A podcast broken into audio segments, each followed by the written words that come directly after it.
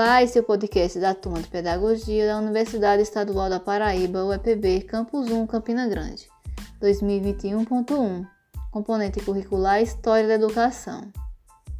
Nesse episódio de podcast, iremos falar sobre as práticas instrucionais na era das cadeiras isoladas na Paraíba. Abordaremos as seguintes temáticas. Primeiro, o funcionamento das cadeiras isoladas na Paraíba. Segundo, setor produtivo primário, cadeiras voltadas para o ensino da agricultura. Terceiro, o ABC do consumidor. Em quarto, o nacionalismo patriótico e obrigatoriedade do ensino para o combate do analfabetismo. E em quinto e último lugar, iremos fazer uma pequena introdução sobre os novos grupos escolares.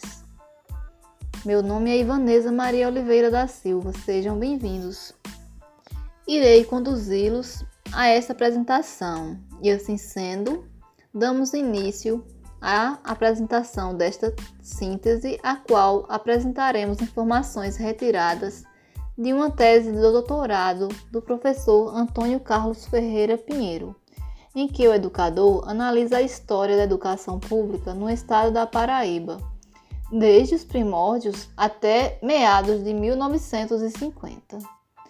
Logo abordaremos aqui especificamente sobre o capítulo 2 deste livro, intitulado De Práticas Instrucionais na Era das Cadeiras Isoladas, elencando as principais informações acerca do funcionamento e das problemáticas das cadeiras isoladas no século XIX. Discorrendo sobre o funcionamento das cadeiras isoladas, de imediato se faz importante destacar que, conforme foi exposto no texto, no início do século XIX, a educação da Paraíba era precária, uma vez que o ensino das cadeiras isoladas era realizado pelos professores em suas próprias residências, a qual nessa época eram negligenciadas pela elite local que fazia parte da província da Paraíba. Informação essa relatada pelo diretor da Instrução Pública, Eugênio Toscano de Brito em resposta à solicitação da participação do Brasil na Exposição de Higiene e Educação, no ano de 1884, em Londres. Desse modo, observa-se ainda sob o regime imperial que Eugênio Brito criticava bastante o modelo de escolarização que era aplicado na Paraíba. Segundo ele, tal método arrecatava problemas tanto na ordem administrativa quanto na ordem pedagógica. Fecha aspas. Pinheiro, 2021, página 66, fecha parênteses. Contudo, a superlotação, a falta de estrutura e higienização adequada, bem como o ensino em meio aos familiares dos professores, transformava as aulas muitas vezes em cenários constrangedores de falta de privacidade, de regras e de disciplina. Vale salientar também, além dos problemas físicos e má qualificação, remuneração e a falta de recursos didáticos para os professores, interferia ativamente na aprendizagem dos alunos. Para além disso, pontua-se que nessas casas as crianças aprendiam sob a punição com o uso da palmatória, instrumento esse utilizado para castigar e estimular a obediência e a disciplina dos estudantes.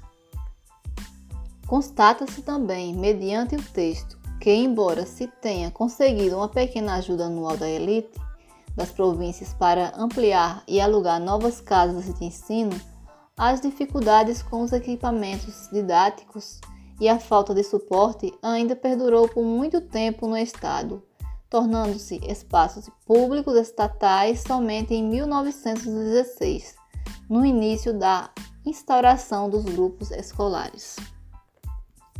Outro ponto a ser mencionado aqui está relacionado à formação do ensino mútuo no ano de 1827, pela província paraibana, em que, na teoria, todo homem possuía sabedoria para ensinar uns aos outros. Mas, para alguns estudiosos, o ensino mútuo nunca existiu no Brasil, impossibilitando ainda mais o processo da educação paraibana por falta de qualificação dos profissionais e edificação adequada ao sistema decretando falência após três anos de implementação de tal método de ensino.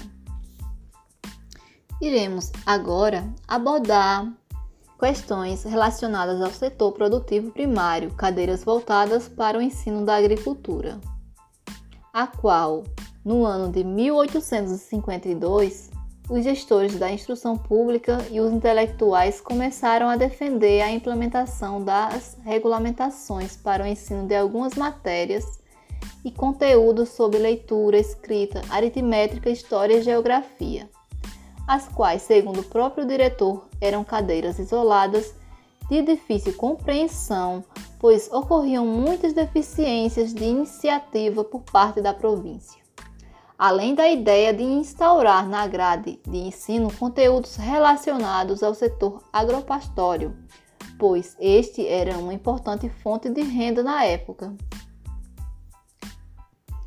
E agora vamos falar um pouco sobre o ABC do consumidor, em que mais adiante, no século 1910, tal estudo passa a ser efetivado na Paraíba por meio do Departamento de ensino da agricultura e dos livros didáticos, intitulados de ABC do Agricultor, influenciando também a iniciativa para com os outros estados. Salienta-se também que nos anos depois houve a divisão do ensino em três graus. Atitude esta bastante criticada pelos conservadores intelectuais da época, pois eles consideravam que essa separação contribuía mais ou menos com o ensino dos homens. Contudo, apesar de ter havido algumas modificações necessárias, a educação do Estado não foi se desenvolvendo de imediato. Tais transformações foram acontecendo de forma lenta e oscilatória. Agora passaremos a discorrer um pouco sobre o nacionalismo patriótico e a obrigatoriedade do ensino para o combate do analfabetismo. Nesse período, assim sendo, foi somente no ano de 1884 que houve a formalização da primeira escola normal, fecha aspas, chamada de Liceu Paraibano pela província da Paraíba do Norte. No entanto, tais reivindicações já estavam sendo consideradas pelos públicos e pelo diretor da instrução pública 20 anos antes. Ou seja, havia um desejo de mudança educacional desde 1864. No referido ano também foi publicado um documento denominado de A Lei Nova do Ensino Infantil. Esta, entre aspas, é claro, pretendendo se desfazer das antigas práticas práticas estas educativas inseridas pelo Império Monárquico Nesse período ocorreram também as primeiras movimentações sociais para a mudança de império para a república. Desse modo, podemos destacar, no entanto, que somente na segunda metade do século XIX, com a instauração do período republicano no Brasil, houve uma maior preocupação em relação às medidas de combate ao analfabetismo no país. Logo, as ideias positivistas advindas das influências exteriores mesmo que sob uma óptica doutrinadora, impulsionou os indivíduos à condição de exercerem seus direitos políticos e civis somente aqueles que soubessem ler e escrever, o que contribuiu também para que os governantes e as próprias pessoas a investirem na educação, sob o lema Ordem e Progresso Nacional.